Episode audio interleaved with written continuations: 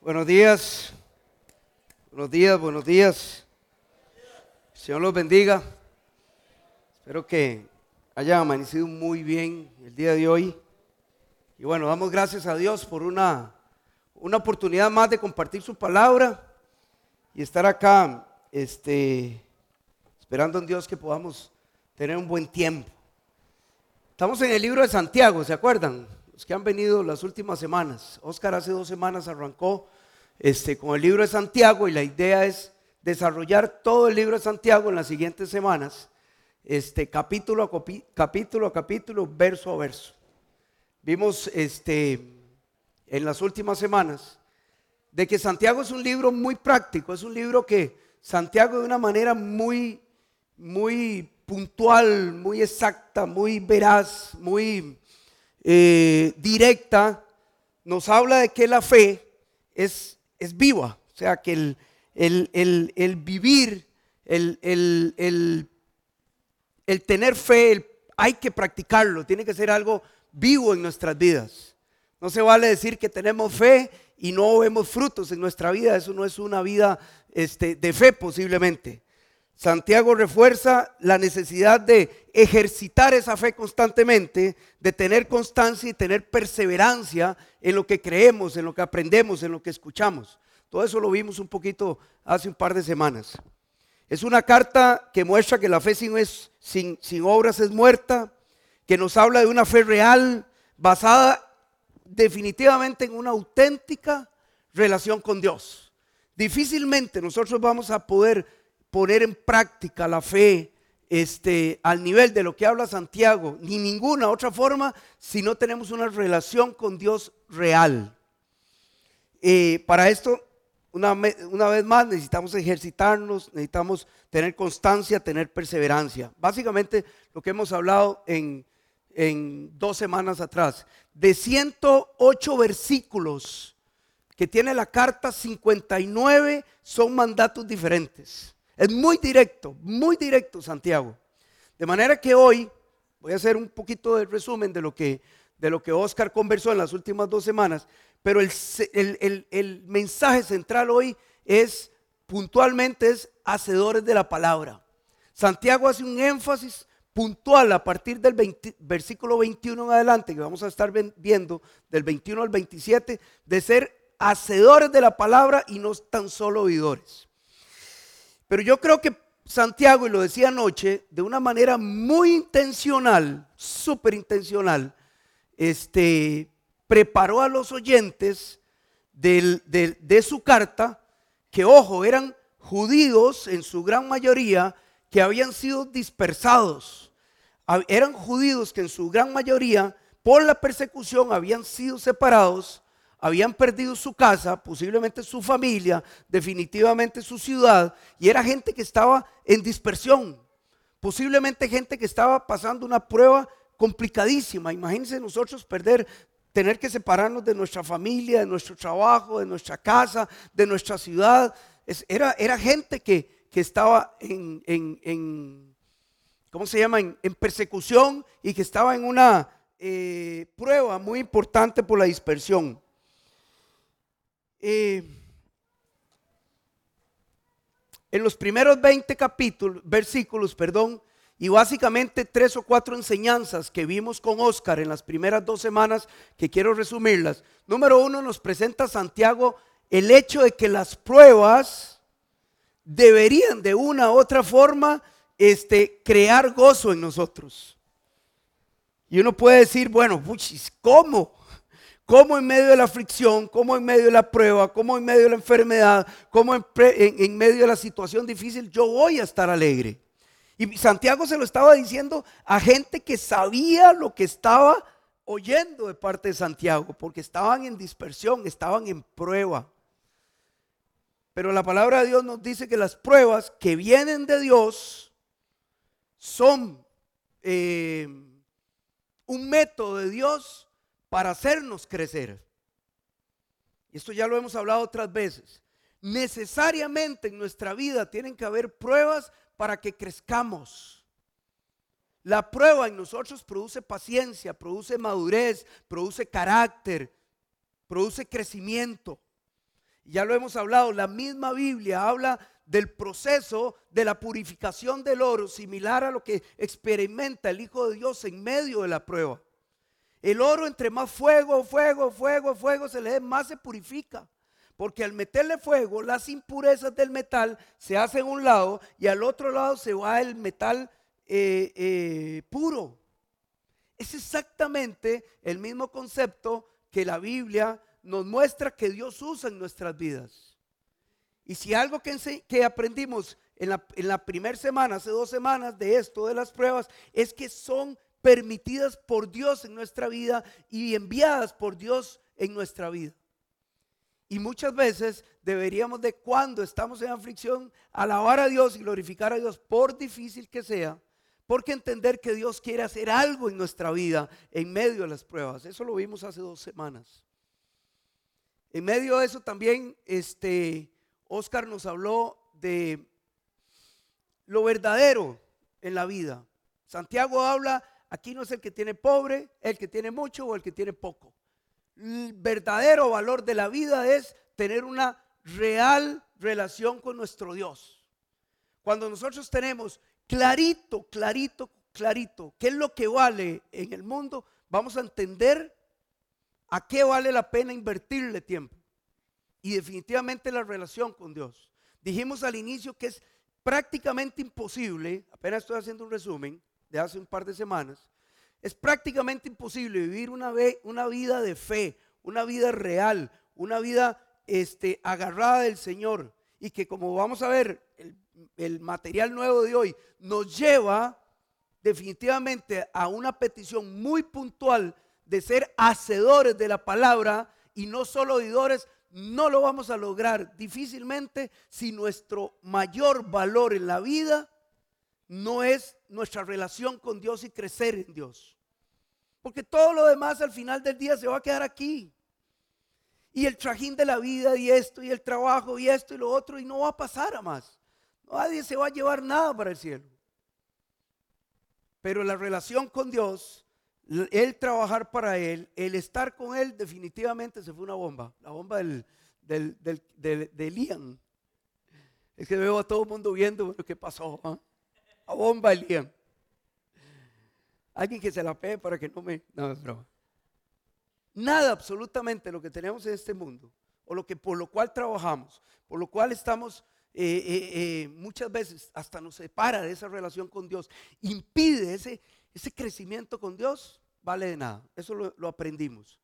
Otra verdad impresionante, que esta me voy a detener un poquito, que nos enseñó Oscar la semana pasada fue el tema de las tentaciones. Esas, esas se las trae. Porque así como dijimos que las pruebas, las aflicciones que vienen a nuestra vida y producen fruto, son enviadas por Dios, permitidas por Dios, las tentaciones no tienen nada que ver con Dios. Absolutamente nada. Absolutamente nada. Eso quedó clarísimo la semana pasada. Voy a tratar de recordarlo y ampliar un poco. Las tentaciones este, son de nuestra propia carne, nuestra propia concupiscencia, nuestra propia manera de ser. Basta ya echarle los clavos a, nuestros padres por las tortas que nos jalamos a nosotros, o a nuestros abuelos, o al diablo, y mucho menos a Dios. No tienen absolutamente nada que ver con eso. Las tentaciones, las dificultades de, de manejar nuestra propia manera de sentir, nuestra concupiscencia, es responsabilidad directa nuestra. Y cada uno de nosotros deberíamos saber en medio de lo que nos tienta, saber qué es el problema que tenemos y hasta dónde podemos llegar. De repente las tentaciones que sufre Javier no son las mismas mías. De repente las de Adrián no son las mismas de Javier. ¿Me estaba explicando? O de repente las de Oscar, que ya, Oscar, Oscar, pastor, usted tiene tentaciones. Ah, el pastor de aquí tiene tentaciones también. De repente las de Oscar no son las mismas que las de Juan Carlos. Pero yo soy responsable de lo que a mí me tienta y yo me tengo que conocer. Y si no me conozco, tengo que pedirle a Dios que me dé esa sabiduría y saber hasta dónde puedo llegar. Saben que muchas veces jugamos con eso. Y llegamos aquí al borde del precipicio y yo sé que yo no puedo pasar de aquí porque peco. porque a mí me tienta lo que sigue. ¿Cierto o no es cierto? Y deberíamos de estar tan conscientes que eso está implícito en mi concupiscencia y en mi carne, para que cuando yo sepa que puedo llegar hasta aquí, ojalá tuviéramos la bendita bendición de parte de Dios de poder echarnos un metro atrás para no jugárnosla. Porque típicamente cuando no estamos en una relación con Dios firme, clara, este, como debe ser, típicamente si no ponemos en manos de Dios eso, que ahora les voy a eh, eh, leer un versículo, esto es gratis, de Hebreos, de Hebreos 14, de repente si no sabemos hasta dónde llegar, nos podemos caer. Una verdad con las tentaciones, o dos, repito una, no son enviadas por Dios, no son enviadas por el diablo, no es culpa de aquella mujer que nos hizo ojitos, no es culpa de la plata que nos pusieron mal puesta. No es culpa de eso, es culpa mía. Es culpa de mi carne, es culpa de mi concupiscencia. Y soy el único responsable de manejar esa, esa, esa, esa tentación. En medio de esto, sigo diciendo que en estos versículos, Santiago está preparando a sus oyentes, ok, para lo que le va a decir del versículo 21 en adelante, que es recibir la palabra y hacerla. Estoy adelantando. Está preparando su mente y su corazón para hacerle ver y darles una realidad espiritual de su vida. Saben que en medio de las tentaciones muchas veces nosotros somos dejadísimos. Tenemos un recurso espectacular. Primero, ustedes saben que la tentación no es pecado. Lo tienen todos claros. Si yo soy tentado, no estoy pecando. No estoy pecando. ¿Cuándo peco? Cuando cedo a la tentación, ahí se convierte la tentación en pecado. Pero hasta que yo no pase de, allá, no estoy pecando. Y muchas veces cuando estamos siendo tentados, no la queremos jugar solos. Y saben que el tiempo del llanero solitario, ¿quién vio el llanero solitario aquí? Oiga, solo Luis, Marlon, ¿quién más?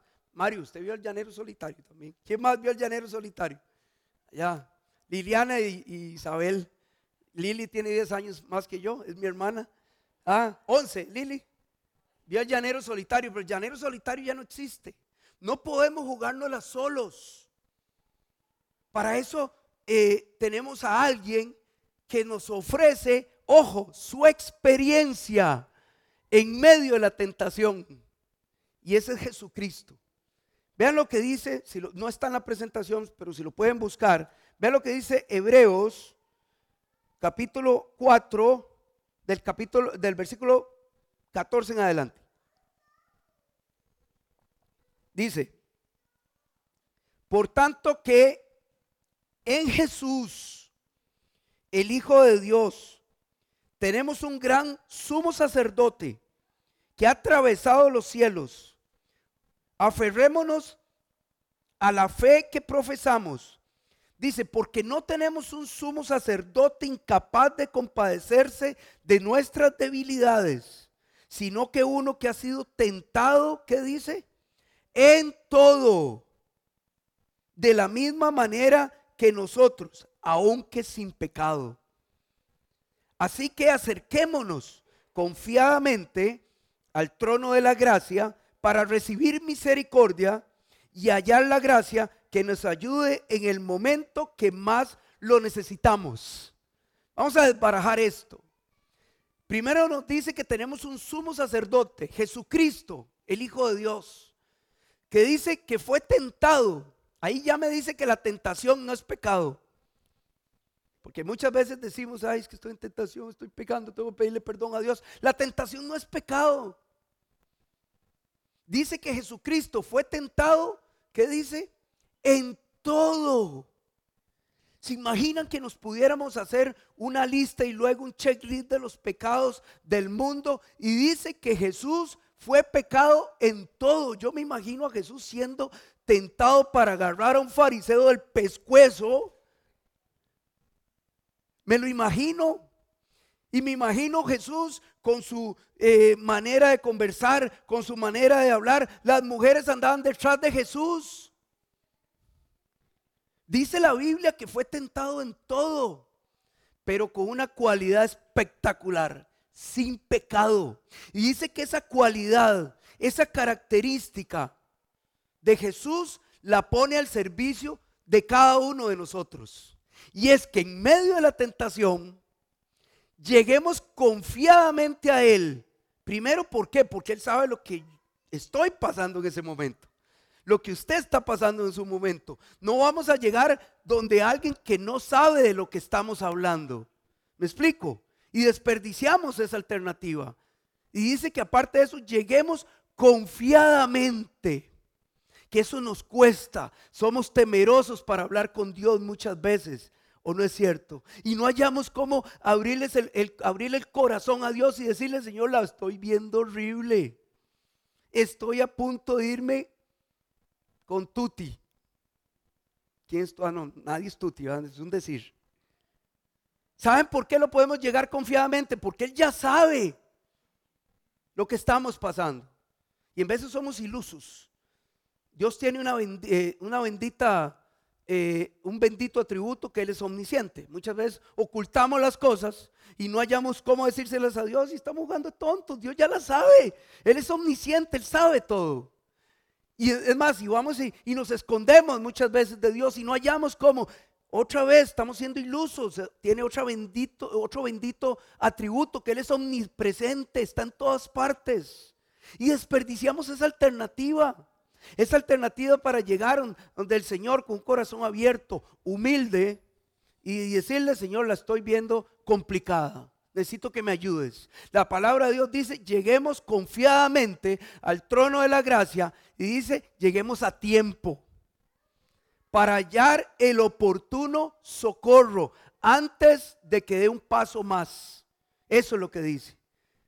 Saben que cuando pecamos, tenemos la tentación y seguimos el pecado, no usamos este recurso, estamos siendo tontos, estamos siendo ilusos, estamos desperdiciando ese recurso.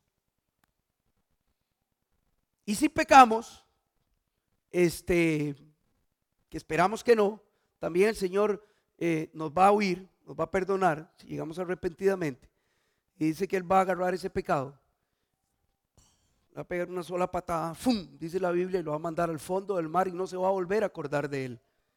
Pero ojo, no podemos abusar de ese privilegio, porque tampoco no es así. Yo no sé si ustedes se acuerdan una, una, no lo mencioné de noche, una locura, ¿no? Una tendencia que hubo hace como 20 años de la supergracia. ¿Quién se acuerda de la supergracia? Y se agarraban de romanos, ¿verdad? Entre más peco, más me perdonan, entre más peco, más me perdonan. Y Pablo dice, ah, no, no, no, no, así no es. Y me acuerdo hace 20, 25 años, sí, era una fiesta para un montón y decía, ah, no, es que yo entre más peco, más me perdonan. No, tampoco no es así. Pero bueno, estoy solo introduciendo la tentación. Esto es todo lo que vimos en las últimas dos semanas. Básicamente, estoy totalmente seguro que muy intencional Santiago preparó a sus oyentes para decirle lo que venía. Versículo 21, ahora sí, vamos a orar primero. Señor, muchas gracias, Padre, por este tiempo. Ayúdanos a poder tener un tiempo de, bendición, de poder compartir tu palabra, oh Dios, que podamos eh, compartir lo que has puesto en mi corazón en estos días. Y Dios, que tengamos eh, un corazón abierto a lo que quieres enseñarnos nuevo esta mañana, oh Dios. Muchas gracias por eso. Te alabamos y glorificamos en el nombre de Jesús. Amén. Santiago, capítulo 1 en adelante, hasta el 27. Vamos a terminar el capítulo, vamos a leerlo. Dice, por lo cual, ayer hacía la aclaración, cuando encontramos en la Biblia, por tanto, por lo cual, está haciendo referencia que va a hablar algo en base al contexto que está del versículo 1 al 20. Por todo esto que les he dicho dos semanas atrás, que tienen que saber su condición espiritual, que, tienen que, que tenemos que entender el, el, propósito de las pruebas, que tenemos que entender lo que realmente vale la vida, eh, eh, lo que tiene valor en la vida, que tenemos que entender que las, que las tentaciones las, es culpa de nosotros, etcétera, etcétera. Versículo 21 dice, por lo cual, desechando toda inmundicia y abundancia de malicia, recibid con mansedumbre, dice la palabra implantada, la cual puede salvar vuestras almas. Pero sed hacedores de la palabra y no tan solo oidores, engañándonos a vosotros mismos. Porque si alguno es oidor de la palabra, pero no es hacedor de ella, este semejante al, hombre, semejante, perdón, al hombre que se considera en un espejo su rostro natural. Porque él se considera a sí mismo y se va y luego se olvida cómo era. Mas el que mira atentamente en la perfecta ley, la de la libertad, y persevera en ella, no siendo oidor olvidadizo, sino hacedor de la palabra, eh, perdón, de la obra, este será bienaventurado en lo que hace. Termina con dos versículos prácticos que los vamos a ver en un ratito. Si alguno se crece religioso entre vosotros y no refrena su lengua, sino que se, engaña en su corazón, la religión de tal es vana. Versículo 27, la religión pura y sin mácula delante de Dios el Padre es esta, visitar a los huérfanos y a las viudas en sus tribulaciones y guarden y guardase sin mancha y que guardase sin mancha del mundo. Ok, versículo número 21, primera lección nueva de esta mañana. Para tener espacio en nuestra vida para la palabra de Dios, necesariamente ocupamos nuestra entender nuestra condición espiritual y entregarle a Dios nuestra vida con humildad y que la palabra de Dios sea una realidad poquito larga. Necesariamente, según este versículo 21, en base, tenemos que entender nuestra condición espiritual para que esa palabra entre en nuestra vida y germine. Cuando estamos llenos de creencias, cuando estamos llenos de situaciones que nos absorben del mundo, cuando estamos llenos de situaciones que sacan de contexto lo que estamos experimentando, llámese pruebas, llámese debilidades, llámese pecado, difícilmente la palabra de Dios cuando la recibimos va a germinar en nosotros. Y acuérdense que hablamos desde un inicio, hace tres semanas, que Santiago lo que nos está buscando es que ejercitemos nuestra fe, que ejercitemos lo que conocemos, lo que aprendemos y que seamos más allá que eh, oidores eh, olvidadizos. Nuevamente el, versículo 21. Dice, por lo cual desechando toda inmundicia y abundancia de malicia, recibid, esto me encanta, con mansedumbre la palabra implantada, la cual puede salvar vidas. Aquí hay varias acciones y varios eh, términos de características que tienen que haber en nuestra vida. Dice, por lo cual desechando toda esa inmundicia, dice, y abundancia de malicia, dice, recibid ¿cómo? ¿Cómo? Mansedumbre. Anoche pregunté algunos sinónimos de mansedumbre. Cámbiame los términos. ¿Qué, uno, eh, ¿Qué es similar a mansedumbre? Humildad, muy bien, don Luis. Agrado, ¿qué más? Dócil, ¿qué más? ¿Saben qué me muestra este versículo a mí? Que Santiago nos está diciendo que si nosotros no somos humildes, si no somos mansos, si no somos conscientes, si no somos empáticos, ojo, con nosotros mismos, con nuestra manera de ser, la palabra de Dios no va a crecer en nosotros. Porque muchas veces nuestra altivez y nuestra forma de ser creemos que no necesitamos nada más. Pero cuando nosotros nos humillamos ante el Señor, cuando abrimos nuestro corazón, cuando somos mansos ante Dios, esa palabra entra en nuestras vidas, esa palabra implantada en nuestras vidas empieza a crecer. Entonces la primera lección, tenemos que deshacer esas ideas de nuestra mente este, tenemos que quitar y entender que todo ese pecado, todo esto tenemos que trabajarlo con la fuerza de Dios, pero tiene que haber humildad en nosotros para lograr eso. Y tantas veces somos tan altivos y nos creemos el, ¿Cuál lo digo yo y cuál digo? Es que tengo como tres versiones, pero una me, reclama Johanna. Y nos creemos la última chupada del mango, esa no me dice nada. Y creemos que somos tan... Yo tengo otra que tiene que ver con el crunchy, pero no lo voy a decir. El cacaíto del crunchy al final. ¿Se acuerdan? ¿Quién se comió un, un crunchy aquí? ¿Se acuerdan el, el, final del, del conito? Y nos creemos, Isabel, usted comió uno. Y sabemos que, el, y nos creemos eso. Porque generalmente nos comíamos el crunchy y lo último lo dejamos para saborearlo al final, ¿verdad? Y nos creemos esa, esa partecita del crunchy o la última chupadita del mango. ¿Quién se comió un mango y qué rico sabía? Pero ante el Señor no podemos hacer eso. Si queremos que sea una realidad la palabra en nuestras vidas, tiene que haber mansedumbre en nosotros, tiene que haber humillación, tiene que haber humildad ante el Señor, sabiendo su grandeza, sabiendo su magnitud. No lo vamos a lograr siendo altivos, siendo orgullosos. Tiene que haber una, una humildad en nosotros. Versículo 22 en adelante, segunda lección, se las adelanto. No basta, mis hermanos, con conocer la palabra de Dios. Hay que tenerla presente en nuestra vida y evitar olvidarla. Vean lo que dice del 22 al 25. Pero sed hacedores de la palabra y no tan solo oidores, engañándonos a vosotros mismos. Porque si alguno es oidor de la palabra, pero no hacedor de ella, es semejante al hombre que considera en un rostro, en un espejo su rostro natural, porque él se considera a sí mismo, se va y se le olvida cómo era.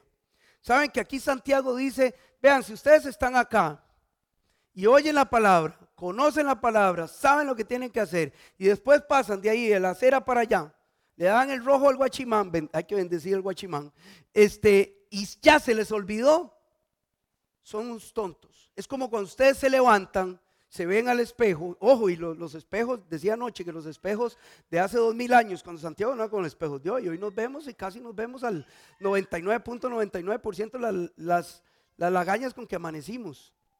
¿Cierto o no? Eso era más. Pero nos, ah, nos vemos, como amanecí, me despeino, que tiraba más viejillo, decía yo anoche, 57 años, ya tengo las cejas blancas, la barba blanca. Anoche decía que Johanna me dice que me veo interesante, pero bueno, ya después salgo de mi casa y nos olvidamos. Santiago usa ese ejemplo que no debe ser así. Que la palabra es para ponerla en práctica y no olvidarla. Que somos más adelante, en un pasaje que usa Jesús, que se lo voy a leer, nos habla de ineptos, nos habla de ilusos, nos habla de insensatos, cuando conocemos la palabra de Dios y no buscamos cómo ponerla en práctica. Debemos necesariamente de ser hacedores de la palabra y no ser hacedores olvidadizos.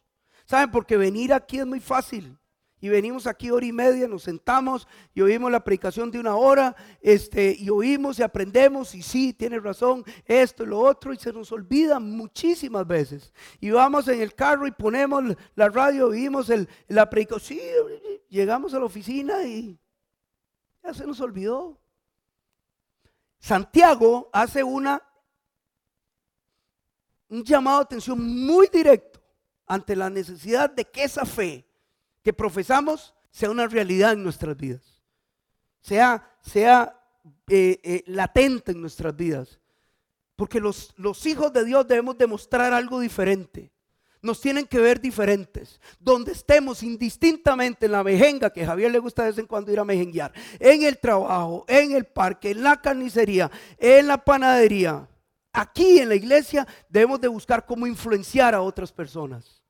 Y no lo vamos a hacer si no somos diferentes, si no ven algo diferente en nosotros. Y no, van no vamos a lograr esa diferencia si aprendemos, nos llenamos de conocimiento, aprendemos cosas, pero no las ponemos en práctica. Santiago es muy claro, muy directo. Desde el día uno, Oscar nos dijo, es, y lo van a ver en toda la carta, es una carta muy práctica, que nos busca eh, cómo y nos dice cómo poner nuestra fe en acción. ¿Estamos hasta ahí? Vean Jesús, lo que habla de esto de los, de los, de los oidores olvidadizos.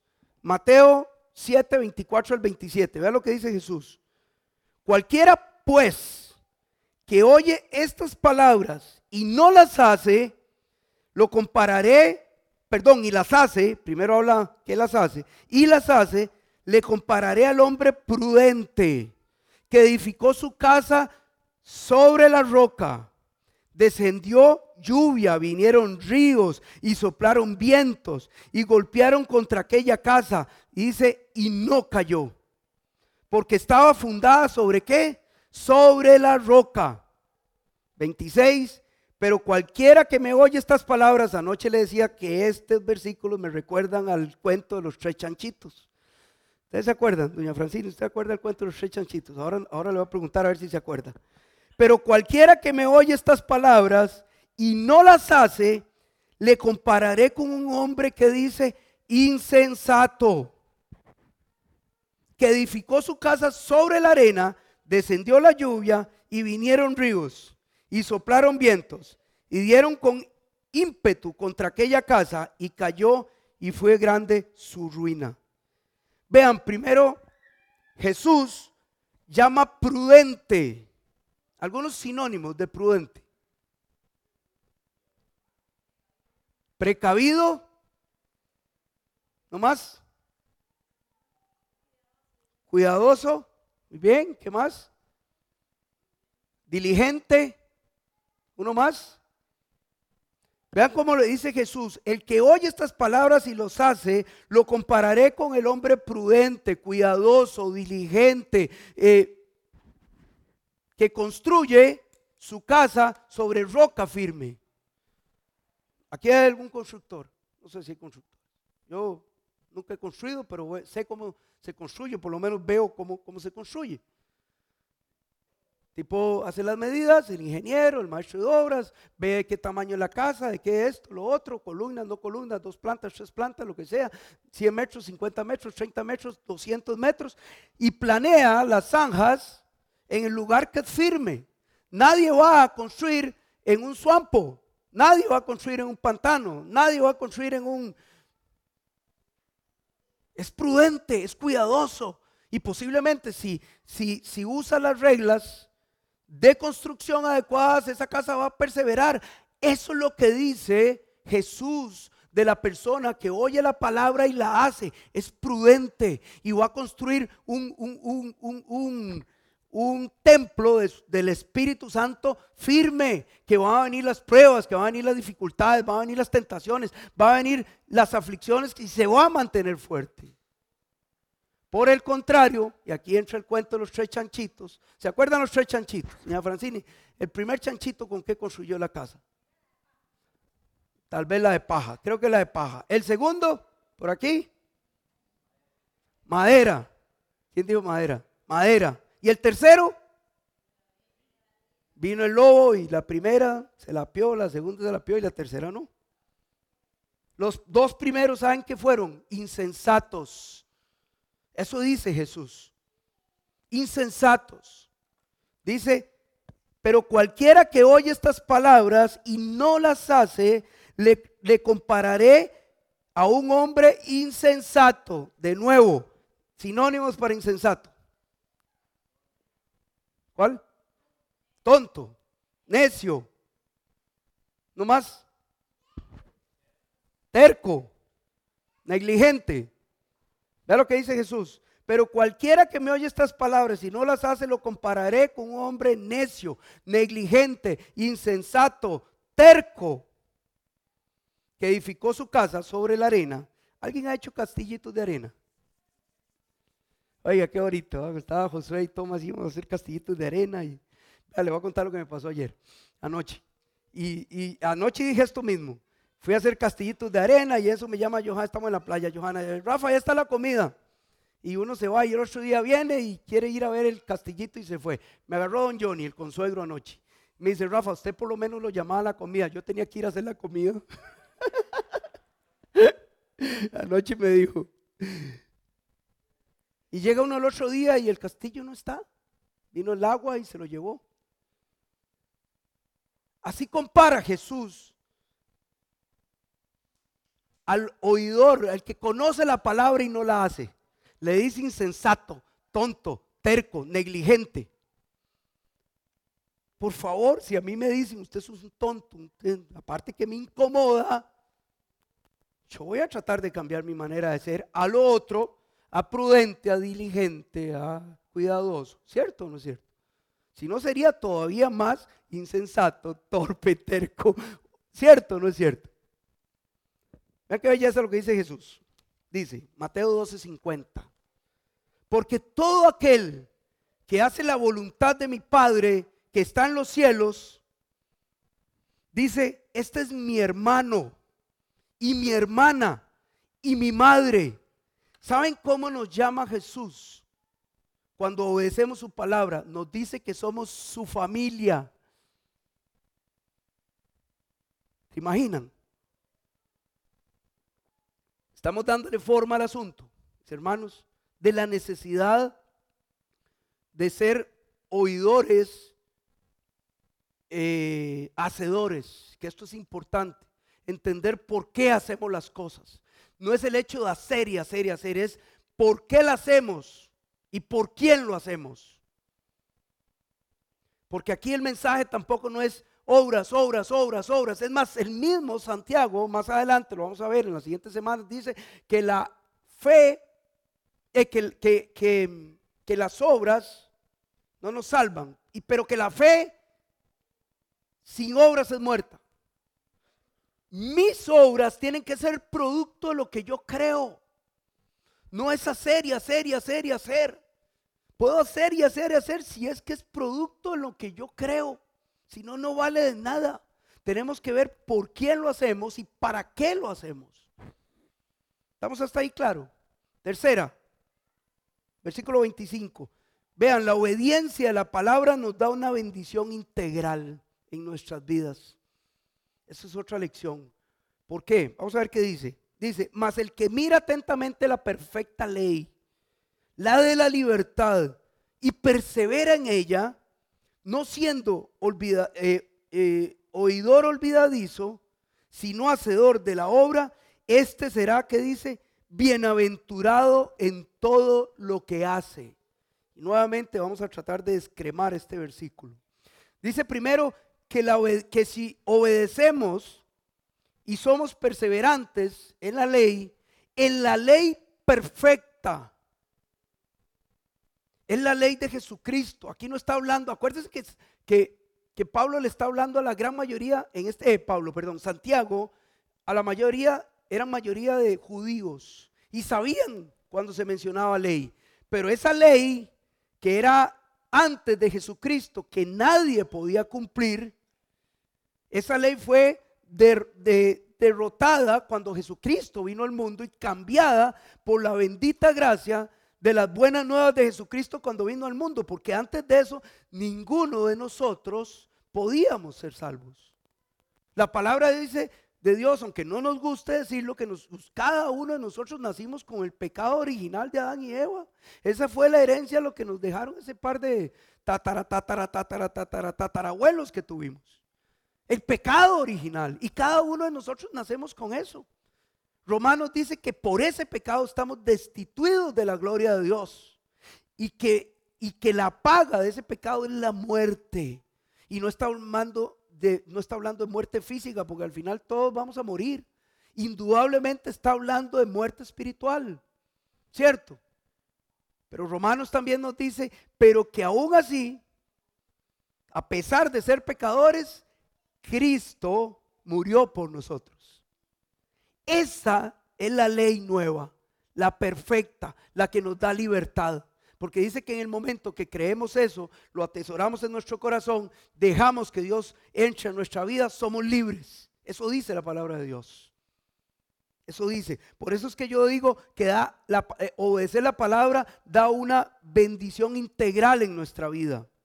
Nos da libertad cuando éramos esclavos. Y ojo qué lindo al final dice, si no hacedor de la obra, este será bienaventurado en todo lo que hace bienaventurado en todo lo que hace.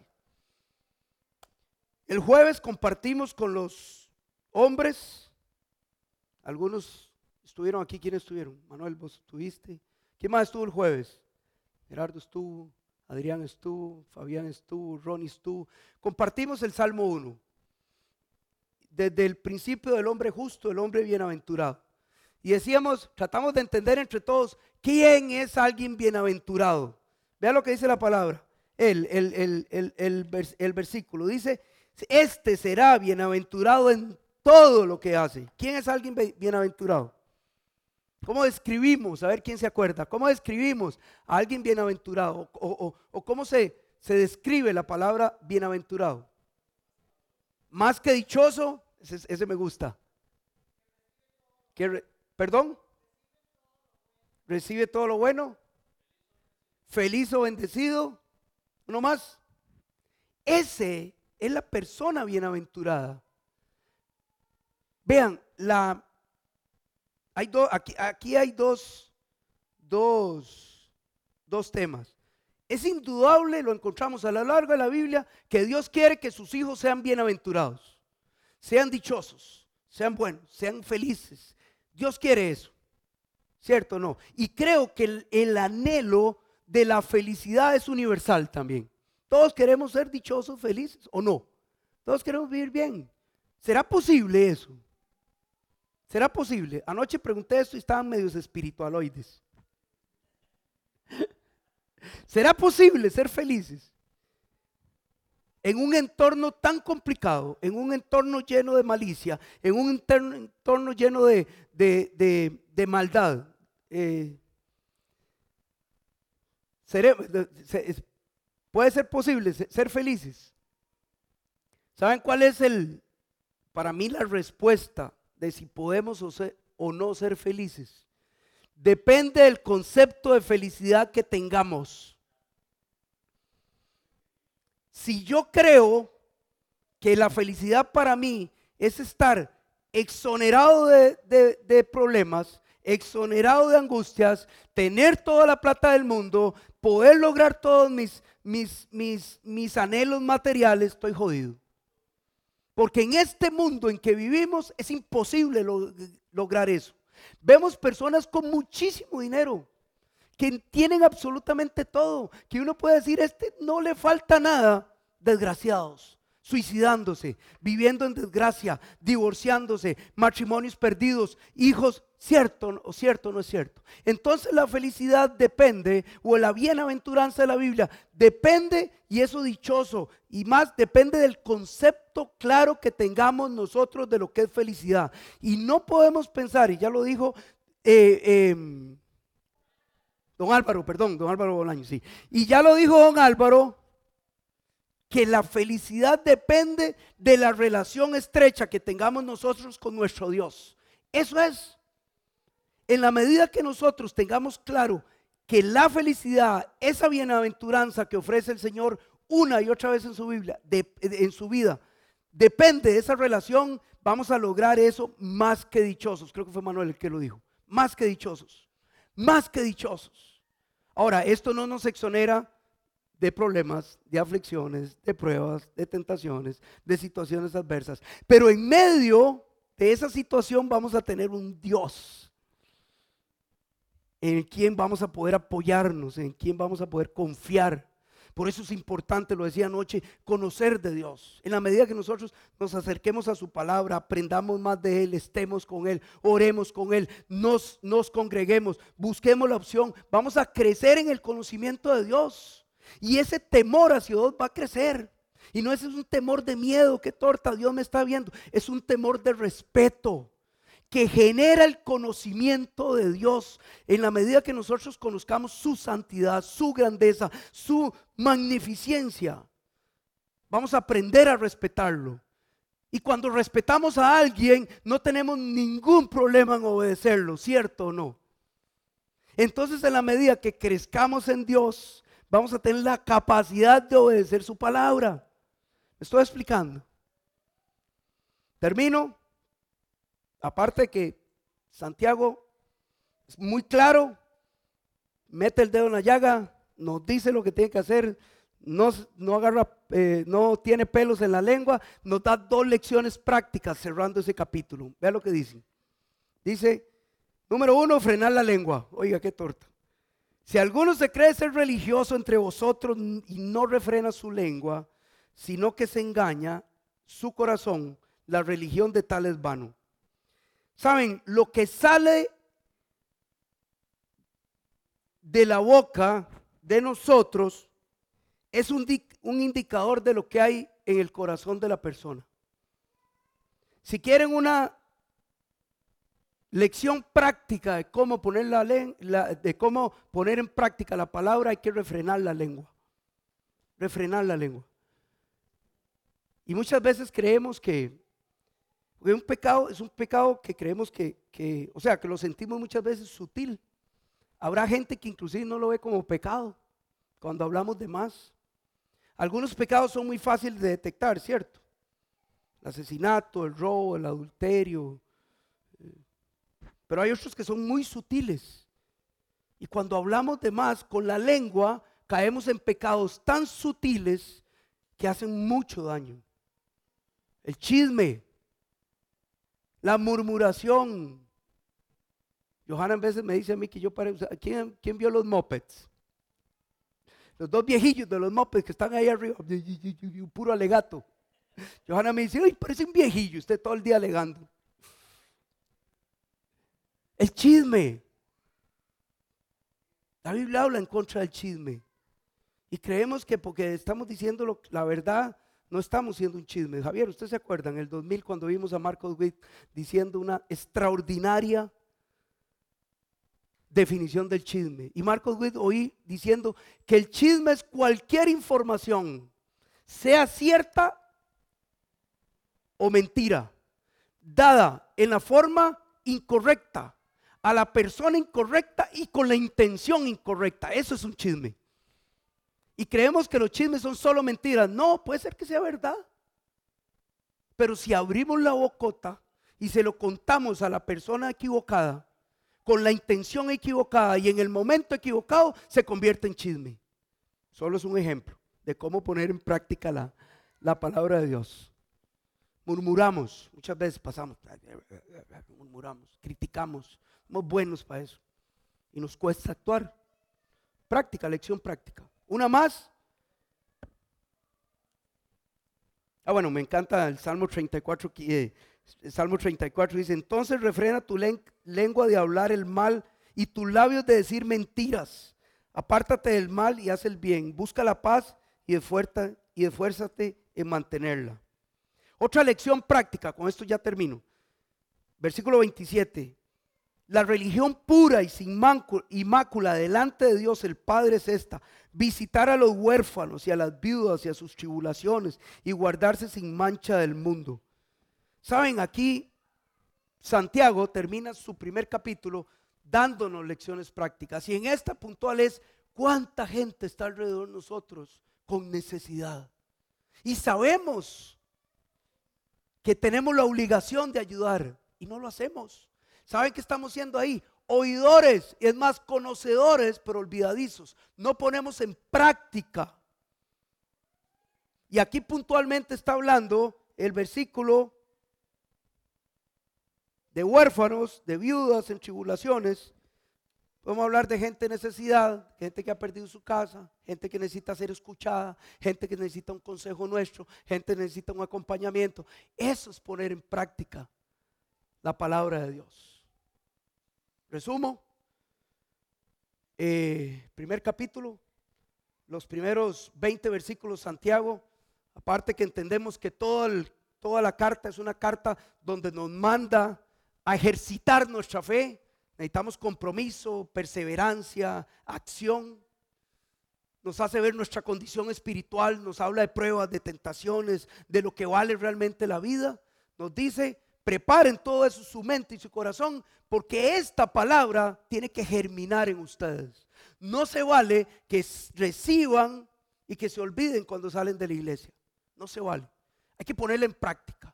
Así como podemos, como él puso dos, podemos hacer una lista de N cantidad de cosas de cómo poner en práctica, pero debe ser una realidad en nuestra vida. Difícilmente esto lo vamos a entender, mis hermanos y amigos, si nosotros no tenemos al Señor Jesucristo en nuestro corazón. No lo hacemos, no lo logramos. Podemos hacerlo, pero es vano, porque no son frutos de fe que sale de nosotros. Cuando entendemos nuestra condición espiritual desde antes, eh, antes de venir a este mundo, de pecado, y entendemos que ese pecado nos destituye la gloria de Dios, pero que Dios manda a su Hijo a morir por nosotros y creemos en eso y lo creemos en nuestra vida, pasamos a ser hijos de Dios y empezamos, como una vez lo dije, ese, ese propósito de Dios para cada uno de ustedes se activa en ese momento y ya empezamos a tener toda la facultad para obedecer algo tan directo, tan drástico, sin pelos en la lengua, como nos ha hablado hasta aquí Santiago y nos va a seguir hablando en los siguientes capítulos. Amén.